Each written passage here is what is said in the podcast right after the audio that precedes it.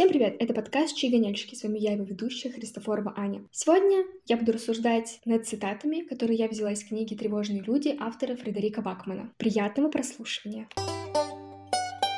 Иногда бывает невыносимо больно быть человеком. Когда ты не понимаешь себя, не любишь свое тело, ты смотришь в зеркало и не понимаешь, кому принадлежат эти глаза. И думаешь, что-то со мной не так. Почему мне так плохо? У меня бывают моменты, когда я перестаю ассоциировать себя со своим именем. Когда мне говорят Аня, и я такая, кто Аня? И я в эти моменты, если знакомлюсь с новыми людьми, мне говорят, представься, и я хочу представиться своей фамилией, своим отчеством, потому что почему-то с ними у меня не возникает такого, что я иду и такая, я пу-пу-пу, не Алексеевна, сегодня я Витальевна. Почему-то у меня все с этим просто. А с именем у меня прям есть жесткие какие-то периоды, когда я не ощущаю. Я как только не называла себя, я была Инюты, Инюры, и я не знаю, и Неты, и Анькой, и Анечкой, и Анюты, и Анютиком, кем угодно, но вот Анна вообще не воспринимаю без отчества. Если Анна, то Алексеевна автоматически. И Аня тоже периодически у меня какие-то вот странные эмоции вызывает. Я прям, ну я не Аня, ну я выгляжу вообще по-другому. Я не знаю как, но это не мое имя. А еще у меня очень сильно зависит от того, как, какого цвета волосы. Если я рыжая, то это, знаете, больше нета какая-нибудь. Если я с черными волосами или с темными, я больше сейчас Анькой ассоциирую. Если красные, то Анюта. Если более мой натуральный цвет, то это Аня или Анна. У меня почему-то вот с этим очень сильно ощущение сильно связано с цветом волос. И вот для меня именно фраза, что кому принадлежат эти глаза, еще что-то, что я действительно я смотрю на тебя, я такая, ну, я не понимаю, кому принадлежит это имя. Оно не мое. Мне прям действительно иногда тяжело ну, представить, что я кому-то представляюсь своим именем. Это бывает периодами, оно все довольно быстро проходит. Бывает, конечно, затяжные. Я помню, как я ходила и спрашивала людей, какое бы имя мне подошло. Я так и не решилась его поменять. И, наверное, никогда и не решусь. У моего имени благо много разных вариаций, которые я могу называть и которыми я могу просить меня называть. Всегда есть прозвище также, с которыми можно себя ассоциировать. Но вот так вот. С телом у меня не было таких проблем. Вот больше с именем это как-то связано. Я действительно иногда смотрю в свои глаза и такая, ну ты не Аня, другое имя какое-нибудь надо выбрать. Может быть, ты Станислав? Следующая фраза от героини Зары, которая мне довольно сильно полюбилась. Дорогой мой, проблема среднего класса в том, что вы думаете, будто для богатых есть слишком дешевые вещи, что неправда, это для бедных есть слишком дорогие. Я согласна с этим выражением, потому что мне кажется, что богатство дает уверенность такую в себе, что богатому человеку не стыдно купить какую-то дешевую вещь, в то время как бедному человеку хочется выглядеть более богато, более статусно, потому что богатый покупает дешевую вещь из какого-то своего комфорта, а бедный покупает дорогую вещь вещь из желания принадлежать к элите с определенным уровнем комфорта. Ну то есть для богатых людей бедные вещи, условно говоря, дешевые вещи, это просто уровень комфорта. То есть они могут позволить себе и более дорогую, и среднего ценового диапазона, и дешевую вещь, условно говоря, бедную. Но при этом она не присоединяет их при покупке этой вещи к более низкому классу по заработку. Нет, они все еще остаются в своем привилегированном положении, скажем так, и эта вещь для них просто, как, знаете, атрибут, который они сейчас используют. А у бедных людей это вынужденность. Они не могут выбрать более дорогую вещь, более бедную, которая которая будет их присоединять к какому-то богатому классу или которая не будет этого делать. Почему бренды с узнаваемой окраской Louis Vuitton, Prada, потому что по ним люди видят, сколько стоила эта вещь. Но действительно дорогие бренды, они их знают только другие такие же люди, которые могут себе их позволить. Они не выпячиваются вообще никак. Можно носить абсолютно простую вещь, и только состоятельный человек определит, сколько стоит. Просто дешевая вещь для богатого — это выбор. Он может позволить себе и дорогую, и дешевую. Поэтому для них это не проблема. Они не думают, что для них есть слишком дешевые вещи, потому что есть выбор. А у бедных нет этого выбора, и поэтому для бедных есть слишком богатые и слишком дорогие вещи. А средний класс, он принадлежит и к бедным, и к богатым. Ну, то есть слишком дешевые вещи они уже не хотят покупать, но дорогие, возможно, еще не могут себе так часто позволить, как хотели бы. Поэтому они должны искать вечный баланс в том, чтобы где-то сэкономить, чтобы где-то побольше потратить. Вопрос в том, в чем они экономят и в чем они больше тратят. Также был разговор психолога и где Зара рассказывала, на что она тратит деньги. И она говорила, что она покупает дистанцию, которая отделяет ее от других людей. Звучит это так. В дорогих ресторанах больше расстояний между столиками, в бизнес-классе самолета нет сидений в среднем ряду, в эксклюзивных гостиницах отдельный вход для VIP-персон, в плотно населенных городах расстояние стоит дороже всего. И это так и есть. Мы платим за комфорт, а большое расстояние от других людей — это и есть комфорт. Чем беднее страна, тем меньше комнаты, тем хуже условия, тем меньше комфорта. Чем богаче страна, тем расстояние стоит дороже. Микростудию почему стоит дешевле купить? Потому что там все плотнее, их дешевле, их выгоднее понастроить, чтобы все жили как в муравейнике. Мы хотим приватности. Из-за того, что мы и так друг у друга на виду все время, все, мы хотим какой-то закрытости. Потому что если бы мы хотели, чтобы нас побеспокоили, мы, мы можем сделать это просто в любой момент, в абсолютно любой момент. Просто, как правило, большинство людей хочет уединения. И даже если большинство людей не хочет уединения, а, ну, если кто-то не хочет уединения, мы хотим выбирать круг лиц, который нас окружает. Мы не хотим просто с любыми людьми сидеть рядом, есть за одним столом. Мы хотим это делать с нашими любимыми, с нашими друзьями. Мы хотим их приглашать в хорошие рестораны, сидеть с ними в этом пространстве, вдалеке от других но расстояние друг от друга могут позволить себе немногие. Нет, душевное расстояние вообще хоть каждый. И очень многие, к сожалению, владеют этим душевным расстоянием друг от друга, несмотря на то, что находятся физически близко. Каждый стремится к уединению, к своему пространству, где он может побыть один, зная, что в любой момент он может позвать других в это пространство. Но быть в пространстве, где постоянно кто-то есть, и ты не можешь избавиться от всех, намного труднее, чем быть одному, зная, что ты можешь позвать хоть кого-то. Деньги дают нам возможности, деньги дают пространство, деньги дают комфорт. Все это стоит дорого. Хотя по факту не ощущается дистанцию, ну, нельзя прям физически ощутить, но ее можно почувствовать. Мы действительно платим в плотно населенных городах за то, чтобы быть как можно более уединенней или выбирать просто круг лиц. Вот так-то. Зара вообще мне очень книги этой нравятся. Мосты ведь нужны для того, чтобы сближать людей. Я тоже считаю, что мосты должны объединять людей. Они соединяют то, что по факту разъединяет. Любой водоем, любая пропасть, будь она или моральная, или физическое, ее тяжело преодолеть. А мост действительно это способ быстрого добирания из одной точки в другую. Я думаю, что все петербуржцы и все, кто живет в Питере, подтвердят, что если мост ночью развели, то это беда. Поэтому да, мосты объединяют людей. Если честно, я считаю, что мост — это невероятное сооружение. Правда, он сложный, он невероятный, он стоит просто как будто бы в воздухе висит. Я вот так мосты вижу. И для меня это как будто бы, если сделать аналогию, это понимание в отношениях. Что если между вами нет понимания, у вас нет этого моста, вы не готовы слушать друг друга, вы не готовы говорить, вы не готовы слышать. Самое главное — это слышать другого человека. И это же невероятно неприятно, когда тебя не слышат, когда ты говоришь и в пустоту. Знаете, ты говоришь, между вами пропасть, вы не слышите, у вас разные жизненные позиции, разный взгляд на ситуацию. И из того, что он разный, вы и так друг от друга далеко, так вы еще и мост тем, что вы не понимаете друг друга, не говорите друг с другом. Возможно, не хотите говорить друг с другом, своим игнором, своим непониманием, отсутствием попыток понять человека, вы обрубаете этот мост. Я не знаю, вы выкапываете яму, наливаете в нее воду, чтобы вообще ничего нельзя было сделать. Простыми путями поговорить знаете, разговоры в отношениях — это мост. Самый простой способ понять другого человека — провести мост к его разуму и сердцу — это поговорить с ним, поговорить с ним откровенно, поговорить с ним честно, объяснить ему, как вы видите ситуацию, как он видит эту ситуацию. Попытка игнора — это разрушение этого моста. Я бы сказала, что это конкретно его подрыв. Это подрыв не чуть-чуть, не асфальта на нем. Это подрыв всего моста. И чем больше таких подрывов, тем больше непонимание между вами, тем вероятнее всего вы отдалитесь друг от друга, будете просто два параллельных берега, которые не соединяются.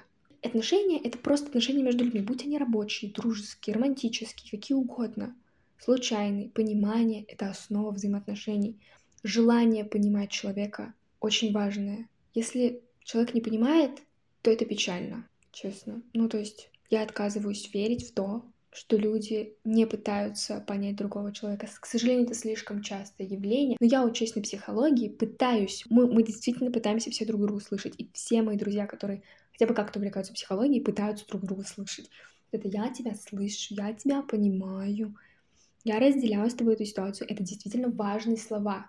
И для меня нежелание меня услышать — это разрыв моста со мной. Даже, даже так. То есть, если есть желание, но нет понимания, все равно моста нет. На одном желании моста не построишь. Мне хочется, чтобы меня понимали близкие мне люди. Мне хочется, чтобы из-за недопониманий не происходило ссор. Да просто чего угодно, чтобы, чтобы меня слышали. Я этого хочу. И все. Понимаете, мост со мной — это разговор. Это честный, откровенный разговор душа к душе. Чтобы души танец танцевали в момент, когда мы общаемся. А с учетом того, сколько недопонимания в последнее время происходит в моей жизни, с учетом того, сколько недопонимания происходит в моей жизни в последнее время, и сколько непонимания было, а я его не видела, мне хочется, чтобы меня понимали. Мне хочется, чтобы ко мне, к моему сердцу и разуму пытались построить этот мост. Пусть из говна и пала, который будет держаться на соплях, но он будет. Лучше так, чем никак. Лучше попробовать. Мост получается лодочка. Лодочкой переплыв... переплывите. А враг палку поставьте на середину, перепрыгните. Попробуйте. Мост будет. Сначала какие-то небольшие действия, потом будет мост. Люди тоже не сразу до моста дошли. Цитата. К сожалению, она мне откликается, но я не могу с ней согласиться. Цитата такая. Мужчины женятся на тех женщинах, которых они не понимают, чтобы потом всю жизнь их разгадывать. Я стараюсь быть понятным человеком для всех, но именно в понимании моих действий, понимании моих слов, понимании моих поступков я разъясняю все. В том плане, что так как для меня понимание — это ценность, это мост ко мне, я считаю, что понимание для других — это мост к ним. И базово я пытаюсь разъяснять все свои поступки, все свои слова. Например, если меня обижают слова человека, я ему скажу, что меня не обижают потому-то, потому-то. Возможно, дело даже не в нем, а в том, как я их воспринимаю. И я ему обязательно это скажу. Мне важно не быть загадкой. Вот это женщина, загад. Я не хочу. Я хочу быть, знаете, открытой книгой, чтобы вот все смотрели. Была ВК. Такая запись, очень популярная, что Женщина — это как открытая книга по ядерной физике на китайском языке. Вот я хочу быть азбукой, чтобы меня смотрели и такие, ну, ее действия и мысли ясны.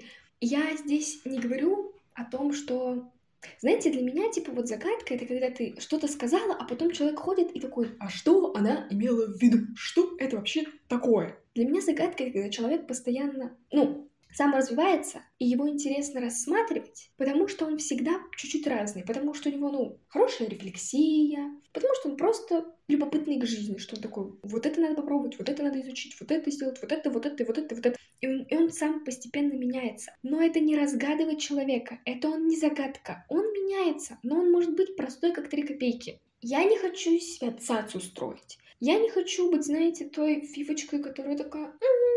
Вот я тебе сейчас скажу слово, а ты угадывай, что оно значит. Я вот сейчас сделаю действие, а ты сиди голову ломай этим. Возможно, именно в таких и влюбляются. Возможно, именно такие и цепляют. Если человека цепляют такие люди, значит, он мне не подходит. Я хочу видеть своего партнера насквозь. Чем яснее с самого начала, тем лучше. И видеть себя и чтобы он видел меня насквозь. Чтобы мы понимали изначально друг друга, чтобы мы не мучили друг друга загадками, загадочными действиями, непонятными исчезновениями, вот этими всеми фокусами. Я хочу понимать, что человек понимает, какая я внутри. Прям изначально. Что вот он не влюбляется в иллюзию, а потом такой, а ты вообще не этим была, я тебя разгадывал, разгадывал, а ты мешок с картошкой.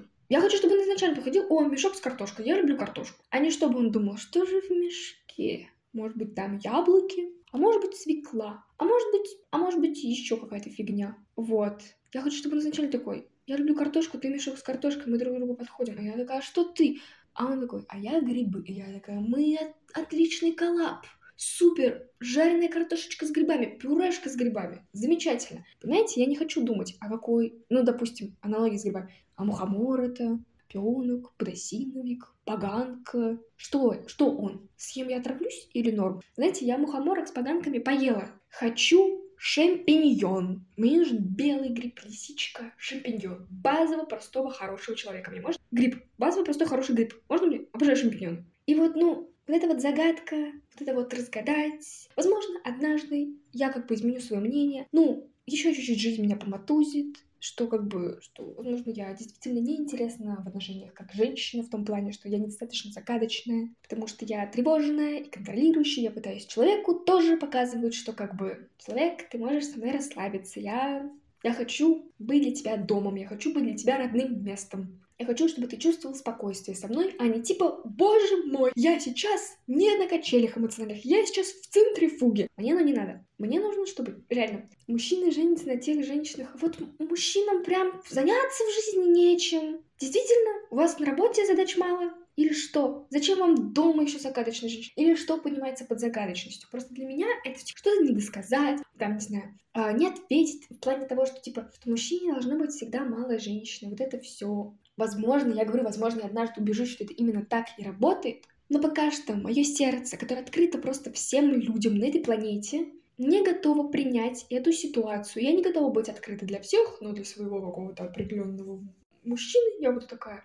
Ха-ха-ха ребус. Я ребус. Я даже не готова просто для других людей закрываться, потому что я хочу быть открытой. Я, я хочу, чтобы другие были открыты со мной так же, как и я с ними. Поэтому я готова распахнуть душу. Я готова нести последствия за то, что мне в нее насрут, мне в нее наплюют. Ничего страшного, я залечусь. Негативного опыта, или как моя мама сказала, жопот. Великолепная фраза, великолепное слово. Будет жопот. Ничего страшного. Но вот мужчины женятся на тех, которых они не понимают. Зачем? Зачем? Почему? Всю жизнь мы ищем человека, который бы нас понимал, которого бы мы понимали, с которым нам было бы хорошо. Зачем жениться на тех, кого вы не понимаете? Зачем? Оно вам надо? Что это такое? Чтобы она с утра вся на макияже, такая, боже, да, я просыпаюсь на, с наращенными ресницами, с красной помадой на губах. Как ты узнал? Ну, я изначально пытаюсь быть честной, я изначально пытаюсь, чтобы меня поняли. Хоть кто-то, хоть кто-то должен же меня понимать. Ну, если эта цитата правдива и работает в современном мире, и я не изменю свое решение, я никогда не выйду замуж. А я хочу замуж, понимаете? Я хочу замуж. Я хочу с кольцом на пальце быть чьей-то женой, говорить про кого-то. Мой муж, мой супруг, мой, мой мужчина. Семью хочу. Хочу быть командой. Как-то так. Реально можно достать загадкой, что вообще никто ничего не понимал. А с теми, кого вообще не понимают, с ними общаются? Или это типа две крайности? Либо понимают, либо не понимают, надо что-то посередине ловить этот баланс, который я не хочу ловить, который я не вижу смысла ловить. Зачем? Возможно, однажды я приду к этой мысли, что да, надо быть, как советовали мудрые женщины, в том числе и моя мама, которая такая, Ань, женщин должно не хватать. Возможно, я приду к этой мысли, но дайте мне немножко времени. Мне всего 20. У меня еще 60 лет впереди. Может быть, в 59 я найду кого-то, проживу с ним остаток своих дней, и все будет замечательно. Пока учимся, пока набираем опыт. Но с другой стороны, ну наберу я опыт для того, чтобы однажды быть готовой встретить своего мужика и выйти замуж. Спасибо большое все, кто слушал мой подкаст. Спасибо большое, что были со мной. Подписывайтесь обязательно на мой телеграм-канал, который есть по ссылке в описании. Подписывайтесь на мой подкаст, рекомендуйте его друзьям, пишите свои предложения по улучшению подкаста, просто какие-то свои идеи в бот, который тоже есть в описании. Всем до новых встреч. Спасибо большое, что слушаете меня. Всем пока.